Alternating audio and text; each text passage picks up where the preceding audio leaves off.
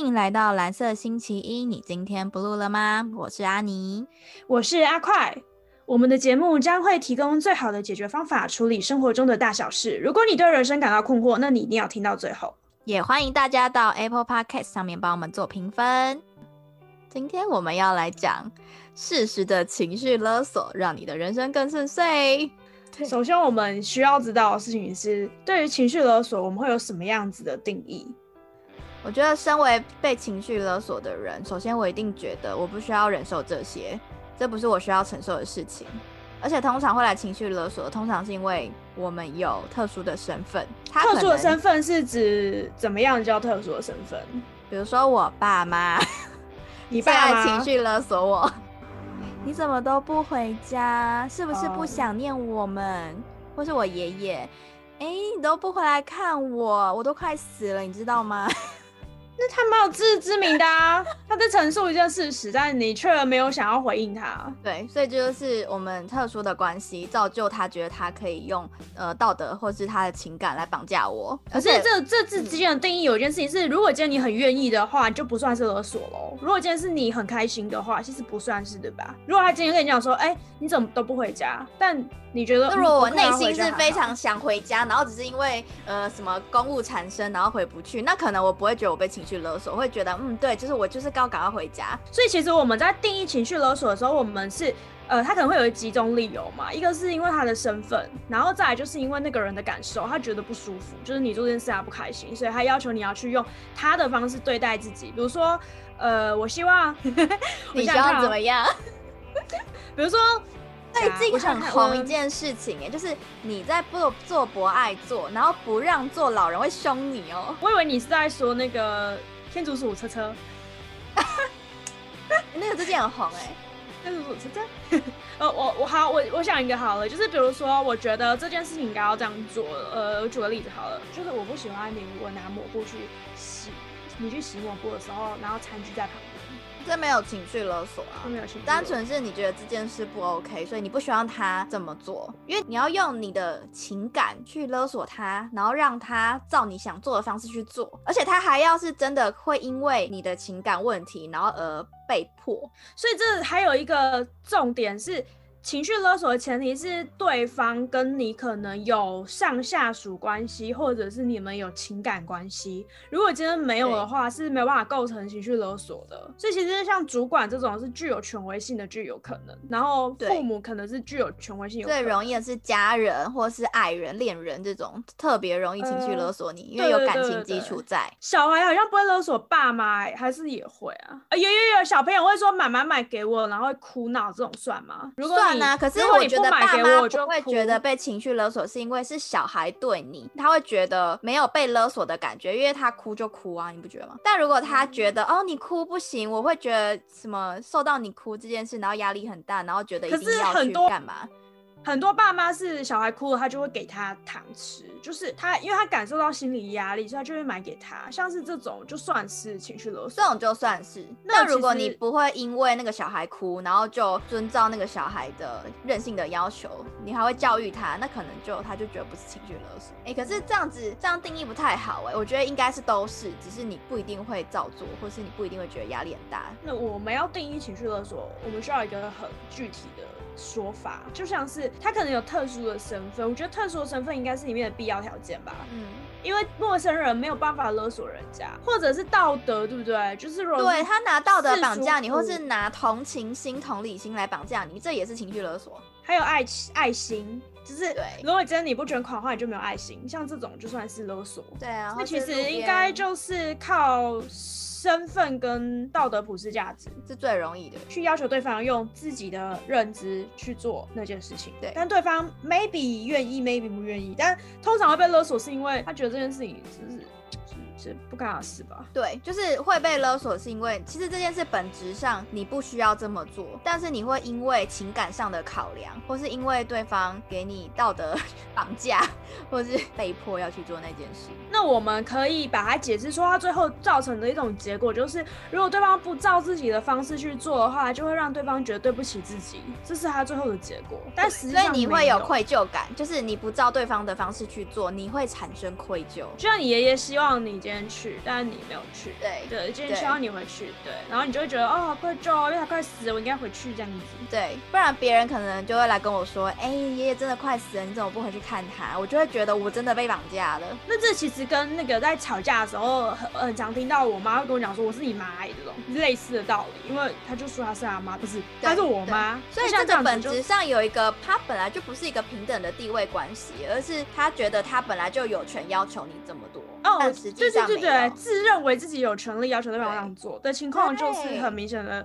所以其实像什么在市政府捷运站，比如说大哥哥、大姐姐什么什么，对，爱心手工饼干冠上“爱心”两个字，它其实就是一个勒索，他要勒索你的同情心。我不知道那有算是某种绑架方式吧？不过我觉得好像又要看他到底是属是不是属于非常积极，可是你喊大哥哥大姐够积极了吧？但他可能没有特定对你喊，他是对所有经过的人喊，你可能不会自动被带入那个被勒索的感觉，因为你不那觉得被勒索需要一个特定对象，就是他真的是对你要求，哦，那我有点理解，像是有一些人他会就是要卖你东西，然后他就会说拜托做做爱心，对不对？可是你如果跟他说不要或什么的时候，他就会说拜托啦，就是做爱心，然后他一直 repeat 很多次之后，就算勒索了吧？我觉得这种就算他一直缠着你，然后跟你说，哎、那个就是爱心的手工饼干啊，希望你们多多帮忙啊，可以捐个款做爱心啊，那搞得好像我不捐我就没爱心一样。对对对对对对，那这应该就算是。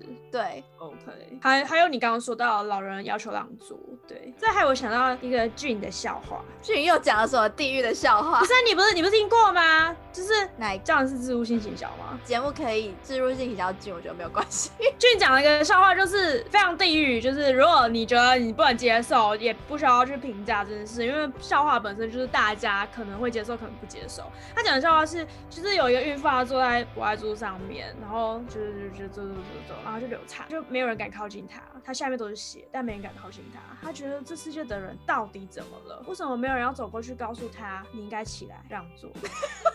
笑话就不用解释了。大家自行体悟。我们来谈谈情绪勒索的优点跟缺点。就是我们先分两个类型的人，一个叫做勒索的人，一个叫对被勒索的人。对于勒索的人来说呢，情绪勒索有什么样的优点？大家一定会想说，情绪勒索怎么会有优点呢？大家勒索别人一。定有点，勒索别人一定很多优点啊，对吧？要身为一个爱勒索的人，你就可以觉得哦，勒索别人好爽哦。第一个一定就是让对方记得我是谁。哎、你我勒索你，就是要让你知道说，哎、我是你妈、哎让你记得 Who's your dad？呃，不是不是不是不是，开黄腔，你这太糟糕了。嗯，这这不是啊，只是告诉你就谁是你爸而已嘛，对不对？对啊，因为哎、勒索你其实是站在说，哎、你知道我是你的谁谁谁吗？你应该要照我的方式去做啊，这种。如果以情绪勒索的方式，你要去跟爸爸妈妈要钱是，应该是敲他的桌子，然后说：“妈，我是你女儿、哎，钱呢 对，所以他这个一番话就是说，他觉得身为女儿，爸妈应该要给女儿钱，他有这个前提在？”。我怎么从来没做这种事啊？不然我现在怎么穷这样啊？我应该先，我明天就回家，然后我就这样敲我爸妈的桌子，然后先敲完我妈，再敲我爸，可是然后就说你你在干嘛？没有啊，你都是这样对我的、啊，反勒索回去，当你遇到的时候，让他们体会到什么叫被勒索的感觉，他们才知道不能勒索别人，或者我们就互相勒索到死。对啊，而且勒索别人，哎、你可以体现一句话叫做“哭就能解决问题”，哎，这些跟社会上只要哭吵就有糖就有糖吃吃是一样的道理。所以其实你在勒索别人的时候，你的优点就是你真的什么事都不用干哎、你不用跟他讲道理，你不用说服他，你只要开始哭就好了。我觉得这这成为勒索人的优点真是太棒了，哭就有人帮你解决问题。而且他可以让自己显得是弱势。我们之后价值观会觉得说，哦，你是属于比较弱的那一方，我们就是需要帮助你或者需要照顾你。对我，觉得这是勒索人很大的优点。那对于被勒索的人呢？你觉得呢？他会得到什么样的好处吗？我觉得这个听起很来荒谬吗？我们是荒谬，这怎么会。我被勒索，然后我还觉得哦这件事很棒呢？但可能对于很有母爱的人来说，这真的很棒，因为他可以付出。或者是像这种你会忘记爸妈那种，然后就 Who's your daddy，然后就这太瞎了吧？谁会忘记啊？难讲啊。有时候发生一件哦哦事情的时候，爸爸会换，呃不，呃，没有，而且你看被勒索，你有时候会，你知道有一种比较畸形的感情是，然后互相勒索，你就会觉得哦，我互我们互相需要对方，所以可以感受到我们真的在一起的那种感觉。虽然听起来很瞎啦，就还有一个重点是，比如说你今天被勒索的时候，对方他要真正勒索你，其实他已经在提出他真的想要，也许是情感上或者是物质上的东西，就他真的很想要你，你可以知道他的心声，就他真的很想要这个，因为他虽然有时候他表达的勒索嘛，对不对？对对对，他已经用到勒索这种方式，他已经不跟你讲道理的时候，就他真的很希望得到这种感觉，所以你就知道那个是对方真的需求，所以你真的可以考虑说你要不要满足对方。对对对，或者你就就是。互相伤害，就是因为通常你如果在这种情况下不满足他的时候，他是会受伤的啊，不知道为什么啊。因为通常勒索人的时候，你不觉得是脆弱的时候吗？如果你可以很理性的沟通，你根本就不可能会勒索，而且通常是别无他法了。因为你可以说服他的时候，你不会选择用勒索的方式。所以最后从理性方法不行，然后到最后变成感性的方法，你就会知道对方真的没有无计可施了。那你到底要不要基于你们两个人的关系，要满足他的需求？我们讨论完优点之后，我们来讨论缺点。我觉得他有一个很重要的缺点是，他没有办法一直用同一招，而且他很难长久，你知道吗？哦，你你的意思是说，这一招不能一直用，你要很有创意。比如你每次勒索的时候都要换一个方式的新招，不能让人家对方一直觉得说你一直用同一个方式勒索，然后他压力很大，他也会觉得。哦，我知道，每次都要被勒索。比如说像妈妈，比如说妈妈有时候会说啊，阿妈想你，要不要回家这种。然后下一次阿妈又想你，每次阿妈都想你，等到阿妈死了，阿妈还是想你。会在地狱没有。这样，所以妈妈要换个方法。她忘记了，她忘记。对，她比方说这次说阿妈想你，然后下次要说爸爸想你，然后再下次说姑姑阿姨想你，她要找各种人，永远都是别人想。对对对对对对对，她是有个 list。我不知道啦，他每次都这样子哎，他每次都说奶奶奶奶想你，然后爷爷想你，什么他从来都不说他想我。可是他用想这个已经是同一招了，而且要换一个哦。对啊，所以比如说比如说什么呃，爸爸生病了，要回来这样。等一下，这个可以一直用吗？这这招不行，这招不能乱用吧？这好像跟请丧假一样，不能请很多次。对啊，难道说今天爸爸生重病，要明天换爷爷，然后再换奶奶吗？